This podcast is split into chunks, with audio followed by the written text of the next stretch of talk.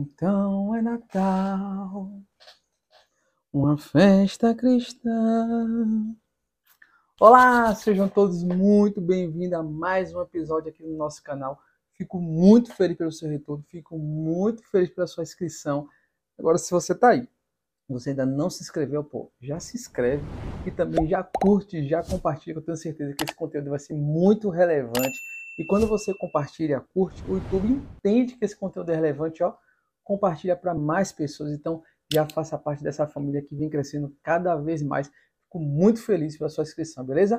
Então, hoje eu quero bater um papo com vocês de um assunto que eu gosto demais, que é sobre o Natal. E a pergunta que fica é: podemos ou não podemos celebrar o Natal? O Natal é uma festa de que celebra o ocultismo? Então é sobre isso que eu quero bater papo com vocês, beleza? Então fica aí que estamos começando mais um.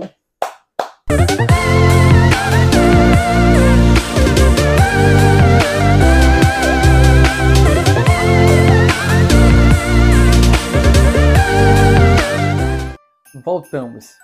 Se você olhar aqui em minha volta, eu já estou respondendo algo, né? Sim, de fato, eu comemoro o Natal. É, mas a pergunta que fica é: o crente pode ou não pode comemorar o Natal? E deixa eu compartilhar algo com vocês de coração, não só sobre esse assunto, mas sobre diversos outros assuntos.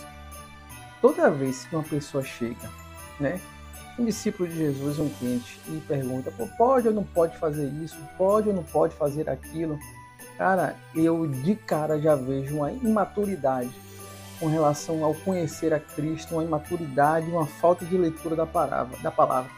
Porque a pergunta não é se posso ou não posso fazer, e sim o porquê que eu faço aquilo, qual é o motivo que me leva a fazer aquilo. O que eu estou fazendo glorifica a Deus? Então, é esse tipo de pergunta que a gente tem que fazer. O porquê que nós fazemos, né? Para que que nós fazemos? Não se pode ou não pode. Ficamos falando, menina, ou não posso. Não é isso, não. Dentro da escritura, dentro da sua intimidade com Deus, por que você vai fazer aquilo? O que você vai fazer magoa o Espírito Santo? Aí é esse tipo de pergunta que fazer.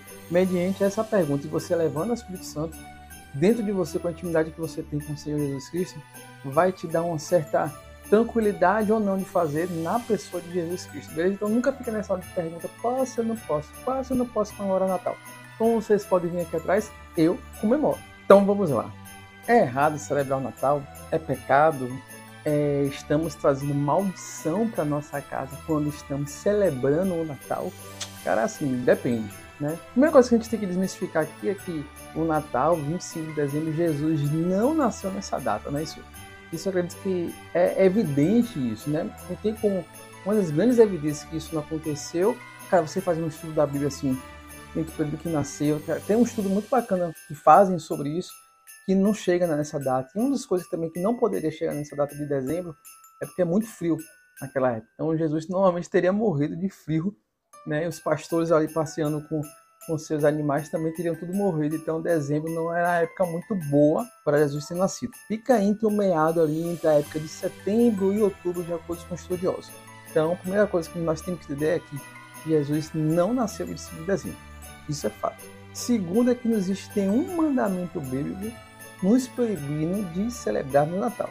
Também como não tem nenhum que manda a gente celebrar, né? Então, logo eu entendo que não estamos indo contra a palavra do Senhor. Mas aí você pode me falar, ah, cara, mas o Natal ela tem, ela tem origem pagã. De fato, isso aí eu posso concordar com você. De fato, o Natal ela tem origem pagã. Mas eu quero trazer alguma reflexão para você.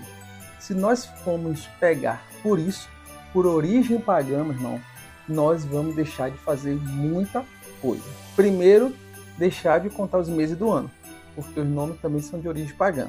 As horas contadas em 24 horas por dia também é de origem pagã. Celebrar aniversário também é de origem pagã. Então, por favor, vocês agora estão proibidos de celebrar o seu aniversário. Meu aniversário é dia 26 agora, né? Então eu não vou poder é, comemorar porque ela é de origem pagã. Comemorar o final do ano, a virada do ano, também é de origem pagã. Outra coisa, vocês agora estão proibidos de ir na farmácia comprar remédio. É, não pode mais, certo? Porque, porque a palavra farmácia ela é de origem pagã. Porque a farmácia ela vem do, da magia do ocultismo, do ocultismo grego, né? Da palavra fármaco. Né? Então, a gente está proibido de entrar na farmácia porque também tem origem pagã o nome dela. E a pessoa que se chama, você, mulher que está me assistindo aí, que se chama Denise, você está lascada, amiga. Desculpa aí o termo, mas você vai precisar mudar de nome. Porque esse nome, ela tem origem pagã. Porque a fase dela vem, na verdade, ela vem do nome do deus Vion, deus Baco. Então, você vai precisar mudar de nome. Desculpa trazer essa verdade para você. Se você se ficar pegando a essa questão de origem pagã, porque se nós formos ter que pegar dessa base pagã para usar ela como ferramenta para o nosso argumento para dizer que não podemos comemorar o Natal, nós vamos ter que tirar um monte de coisa da minha vida e eu tenho certeza que você não vai tirar.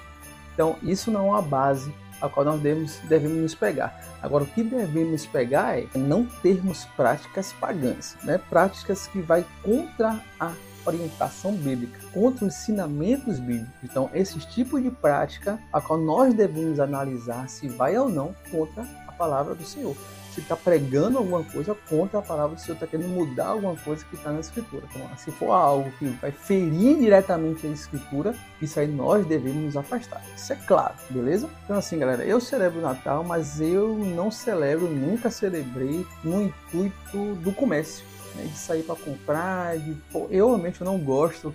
Né, a gente faz um amigo secreto, pô, isso é uma coisa que me incomoda, me incomoda essa ideia porque para mim a ideia da magia do Natal que me conquista, de estar com as pessoas, né, de celebrar, de estar em família, de estar na mesa, né, essa ideia né, do, do, da tranquilidade, da paz, das pessoas estarem mais entregues né, nessa época do ano, eu gosto mais dessa magia que tem em torno da ideia do Natal não de ganhar presente, não de dar presente, mas sim de reunir com as pessoas. E também de imaginar, né? Estamos comemorando um aniversário do nosso Senhor Jesus Cristo.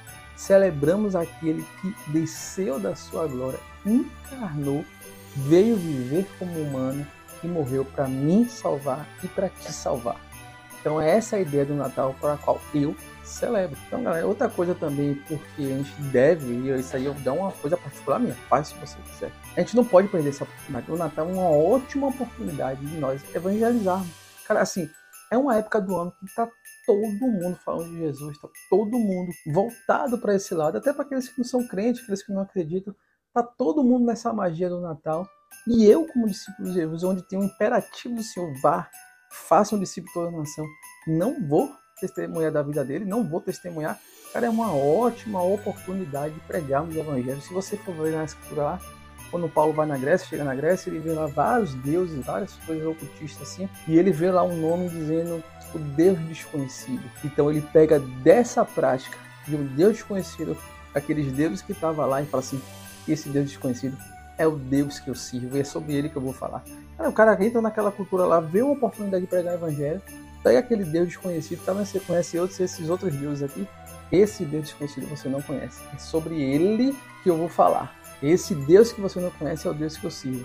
Então ele utilizou da ferramenta a qual eles já tinham, né, um Deus, uma estátua lá dele, dele que não tinha imagem nenhuma, não tinha nada porque eles não conheciam, e Deus fala, é esse Deus que eu sirvo. Então ele utilizou dessa ferramenta e nós temos uma ferramenta maravilhosa chamada Natal, onde está todo mundo se falando de Jesus, do nascimento de Jesus e eu, como discípulo de Jesus, não vou tirar essa ferramenta para falar de Jesus, cara, estamos perdendo uma baita oportunidade, né? Porque eu me lembro no Natal do ano passado, eu trouxe uma palavra para minha família, estava todo mundo reunido, né? E eu trouxe uma palavra sobre a mesa do Senhor.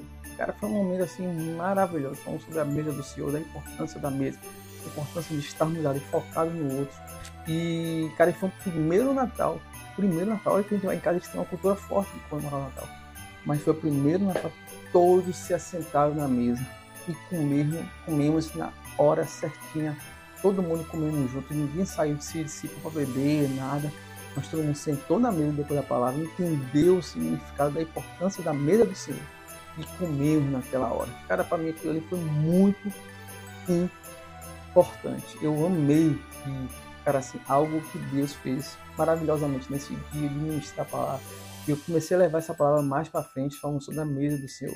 Então, eu não vou deixar de utilizar essa ferramenta para pregar o evangelho por causa de uma ideia que Natal surgiu do ocultismo. Beleza, surgiu, mas podemos utilizar dessa ideia, porque também essa ideia depois trouxe para o cristianismo, né? a ideia do Natal, e utilizar essa ferramenta para pregar o Evangelho de Deus. Não vamos ser esse careta não, pelo amor de Deus, gente, sabe?